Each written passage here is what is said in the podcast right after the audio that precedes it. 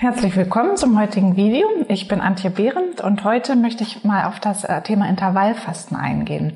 Intervallfasten ist ja in aller Munde und das ist nicht nur ein Trend, sondern hierbei handelt es sich eigentlich um eine der allerbesten Strategien für einen besseren Stoffwechsel und auch für mehr Zell, äh, für eine bessere Zellregeneration, für Entzündungshemmung, Gewichtsoptimierung und so weiter. Auf die vielen positiven Wirkungen auf ganz verschiedenen Ebenen werde ich dann gleich noch detaillierter eingehen eingehen. Und es ist auch eigentlich gar nichts Neues, sondern ist das, was eigentlich unsere Vorfahren schon immer so gemacht haben. Die sind morgens aufgestanden und dann gab es erstmal keinen gefüllten Kühlschrank oder einen Lieferservice, sondern die mussten sich jetzt erstmal selber was suchen und losziehen, um Nahrung zu finden. Ähm, und das kann dann auch mal einige Stunden gedauert haben, bis sie dann was hatten. Ähm, und das war für die gar kein Problem, weil ihr Körper daran gewöhnt war und sie sehr schnell in die Fettverbrennung zur Energiegewinnung übergegangen sind. Ähm, und wir haben unseren Körper heutzutage antrainiert, ähm, dass er eigentlich gar nicht in die Fett, äh, an die Fettreserven ran muss, weil laufend leicht verfügbare Energie in Form von häufigen Mahlzeiten und Snacks zugeführt wird. Und beim Intervallfasten programmiert man dann den Körper so um, dass er schon nach wenigen Tagen Umgewöhnung ähm, wieder lernt, schnell an die Fettreserven zu gehen und Energie dann durch Fettverbrennung zu gewinnen. Wenn man jetzt klassisches Fasten durchführt, zum Beispiel Langzeitfasten über viele Tage oder Kohlsuppenfasten oder Saftfasten, ähm, dann hat das sicherlich ganz viele positive Effekte auf den Körper, besonders wenn Erkrankungen vorliegen, wie zum Beispiel ein, Fettleber oder so. Aber ähm, man sollte das unbedingt nur angeleitet durch einen Spezialisten durchführen, weil ich erlebe das immer wieder in der Ernährungsberatung, dass das auf eigene Faust durchgeführt wird. Und dann kommen die Kunden dann meistens, ähm, wenn das Kind sozusagen schon in in den Brunnen gefallen ist. Ähm, und dann sehen wir immer in den BIA-Messungen, die wir dann durchführen, dass es dann schon zu einem massiven Muskelverlust gekommen ist. Ähm, und und jeder, der schon mal Muskeln oder versucht hat, Muskelmasse aufzubauen, weiß, wie anstrengend das ist und was das für eine harte Arbeit und Disziplin bedeutet, wenn man eben wieder Muskeln aufbauen möchte. Und abgesehen davon führt dieser Raubbau am eigenen Körper, so nenne ich das jetzt einfach mal, noch dazu, dass der Stoffwechsel dann runtergefahren wird. Und ähm, das ist auch eine ganz sinnvolle Reaktion unseres Körpers. In der Steinzeit war das überlebensnotwendig, dass er so reagiert, wenn der Körper merkt, dass nicht genügend Energie zugeführt wird, weil offensichtlich eine Hungersnot besteht. Dann fährt er eben die Stoffwechselvorgänge komplett auf ein Minimum runter, um möglichst wenig Kalorien zu verbrennen. Und dann sinkt der Grundumsatz schnell mal von so 2000 Kalorien im Durchschnitt auf 100, äh, auf 1000 Kalorien. Ähm, und ähm, wenn er dann wieder, wenn man dann wieder anfängt zu essen, wird dann die überschüssige Energie gleich als Depotfett gespeichert für die nächste Hungersnot sozusagen. Und das ist dann auch einer der Gründe für den Jojo-Effekt. Und das Schöne am Intervallfasten ist jetzt, dass es dieselben positiven Effekte auf den Körper hat wie Langzeitfasten, aber mit dem riesengroßen Unterschied, dass die Muskelmasse eben nicht angegriffen wird. Und das ist ähm, und das wird so durchgeführt, dass man nur in einem ganz kurzen Zeitfenster ist und die restliche Zeit des Tages isst man gar nichts oder trinkt nur Wasser oder vielleicht mal einen ungesüßten Tee oder schwarzen Kaffee, also nur komplett kalorienfreie Getränke. Und da gibt es dann ganz verschiedene Intervalle. Das beliebteste ist so das Zeitfenster 16 zu 8. Das bedeutet, dass man acht Stunden lang Zeit hat zu essen, optimalerweise so auf zwei bis drei Mahlzeiten verteilt. Und dazwischen isst man dann gar nichts. Und man kann dann individuell schauen, was am besten zu einem passt. Wenn man morgens zum Beispiel viel Zeit hat, dann kann man zum Beispiel um acht frühstücken, mittags was essen und dann gegen 15 oder 16 Uhr nochmal was essen und dann gar nichts mehr.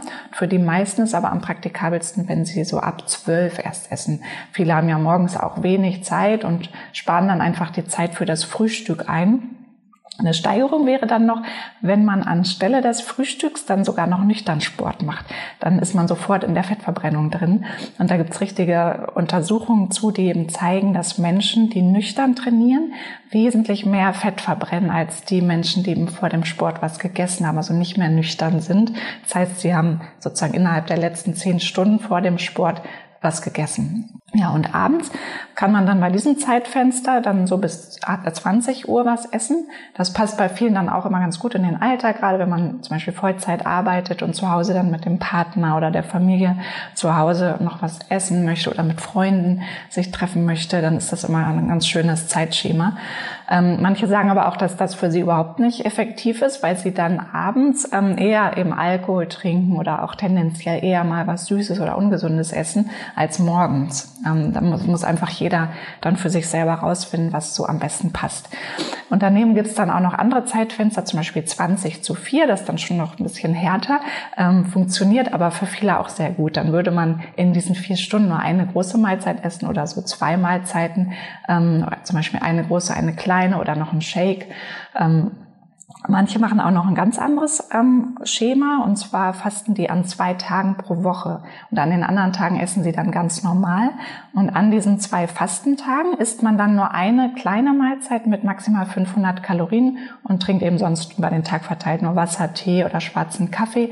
Das ist auch eine gute Möglichkeit, ist auch sehr effektiv, wird aber insgesamt seltener gemacht. Und generell sollte man bei jeder Form des Intervallfastens darauf achten, dass dann in den Zeitfenstern, in denen gegessen werden darf, genügend Nährstoffe und Eiweiß zugeführt werden. Am einfachsten ist es, wenn man dann gleich die allererste Mahlzeit richtig schön vollwertig gestaltet, also mit viel Gemüse, Obst, Hülsenfrüchten, Nüssen oder Samen, Haferflocken oder Vollkorn, also mit komplexen, guten Kohlenhydraten und guten Eiweißquellen. Ähm, notfalls kann man dann auch ähm, einen Eiweißshake zu der Mahlzeit trinken, wenn insgesamt so wenig Eiweiß enthalten ist, ähm, oder ein bisschen Eiweißpulver untermischen. Eiweiß ist ja ein essentieller Nährstoff Nährstoff und der Körper ist auf die Zufuhr von außen angewiesen. Und beim Intervallfasten kann es mal vorkommen, dass man insgesamt weniger Kalorien zuführt, als man normalerweise essen würde, ähm, einfach aufgrund der zeitlichen Begrenzung.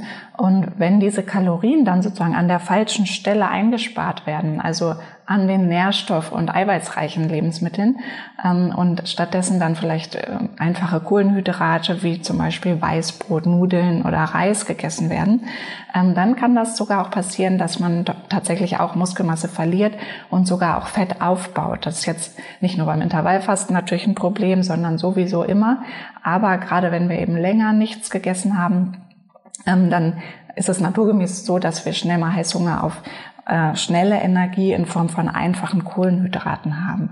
Und deshalb empfehle ich immer, dass man die erste Mahlzeit nach dem Fasten immer richtig gut plant und eben sinnvoll kombiniert, damit das eben nicht passiert und ihr dann auch nicht enttäuscht seid, wenn und, und denkt, dass zum Beispiel das ähm, Intervallfasten bei euch überhaupt nicht funktioniert.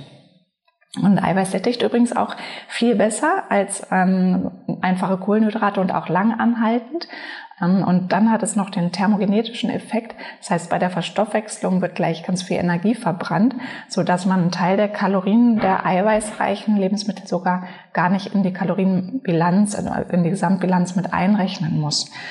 Genau, und dann möchte ich noch auf die positiven Effekte des Intervallfastens eingehen. Zum einen greifen wir in den Hormonstoffwechsel ein. Und zwar indem wir den Insulinspiegel senken und auch die Insulinsensitivität verbessert wird. Das heißt, die Zellen sprechen dann besser auf das Insulin an und dadurch hat man viel bessere Blutzuckerwerte als davor. Fett wird reduziert.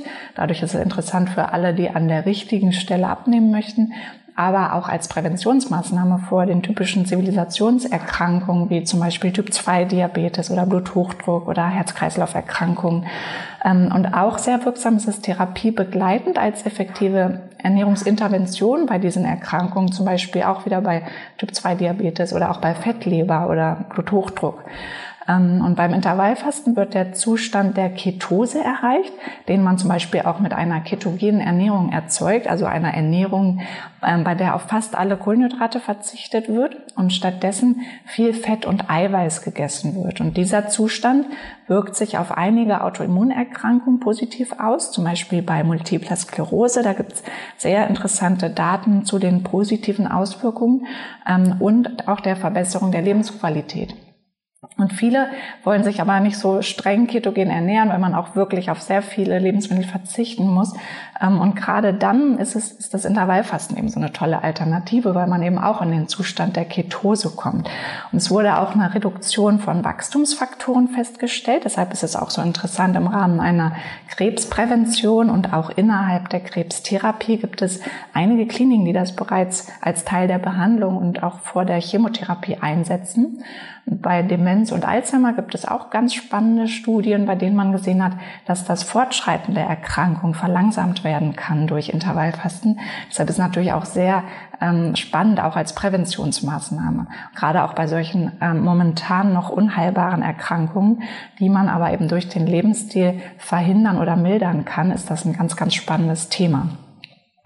Dann profitieren auch die Darmbakterien davon. Also das Gleichgewicht verschiebt sich dann zugunsten der guten Bakterien. Und wir wissen ja heute, dass so 80 oder 70 bis 80 Prozent des Immunsystems im Darm sitzt, sodass es dadurch auch ein sehr guter Immunschutz ist. Also eine ganz tolle Möglichkeit, einfach nur indem das Mikrobiom verbessert wird.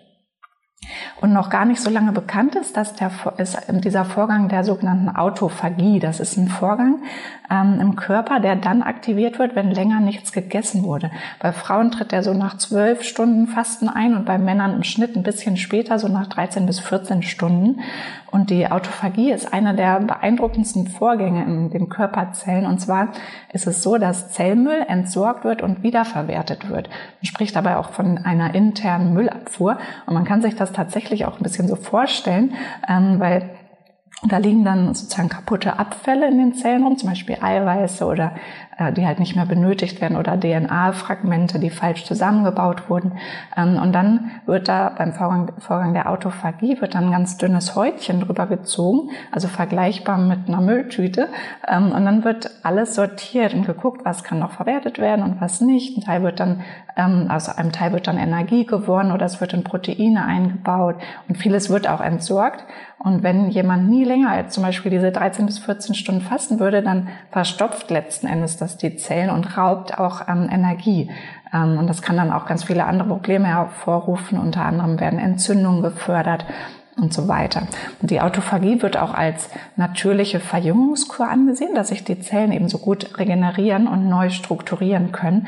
Und man konnte in Studien mit Ratten sogar auch schon nachweisen, dass die Ratten, die zeitbegrenzt gegessen haben, weniger Stoffwechselerkrankungen hatten und auch länger lebten als die, die die ganze Zeit essen durften.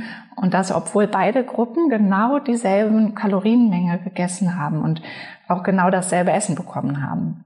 Und Ernährungsstudien ähm, sind ja immer schwierig, weil man dazu im Prinzip Menschen ihr Leben lang äh, einsperren müsste und genau beobachten müsste, ähm, was, was die essen, was die machen und denen auch eigentlich vorschreiben müsste, was sie essen. Ähm, aber man sieht zum Beispiel an einer der Blue Zones, also an den Gebieten weltweit mit der größten Anzahl an gesunden, über 100-Jährigen, dass die auch seltener essen als wir und auch aufhören zu essen, wenn sie satt sind oder schon kurz davor aufhören. Ja, und wenn ihr das Intervallfasten mal ausprobieren wollt, dann probiert einfach mal aus, welches Zeitfenster für euch am besten passt. Ob ihr eher morgens oder abends etwas essen wollt und schiebt euch einfach das Zeitfenster dann so, wie es bei euch in euren Alltag reinpasst. Ich selbst mache es jeden Tag gleich, weil das für mich irgendwie am besten passt.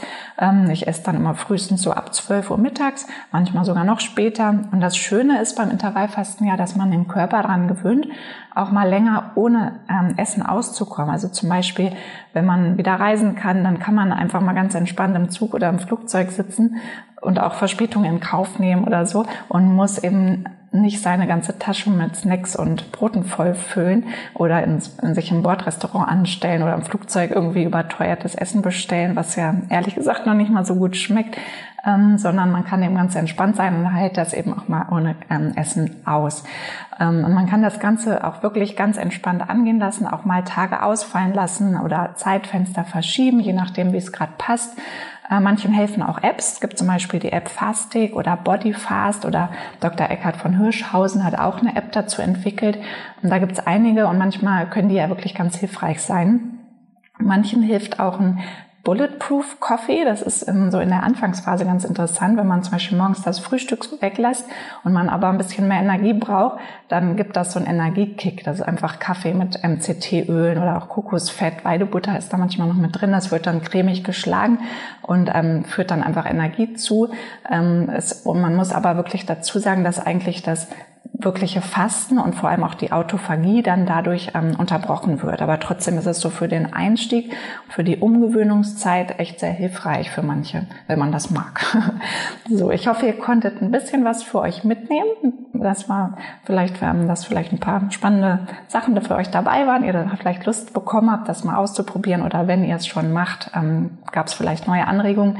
Wir freuen uns natürlich immer über eure Kommentare oder auch ähm, wenn ihr selber Erfahrungen gesammelt habt, auch Sachen, die ich jetzt vielleicht nicht genannt habe, könnt ihr das auch gerne in den Kommentar schreiben. Und wenn ihr Fragen habt, natürlich auch sehr gerne. Dann einen schönen Tag noch und vielen Dank fürs Zuschauen.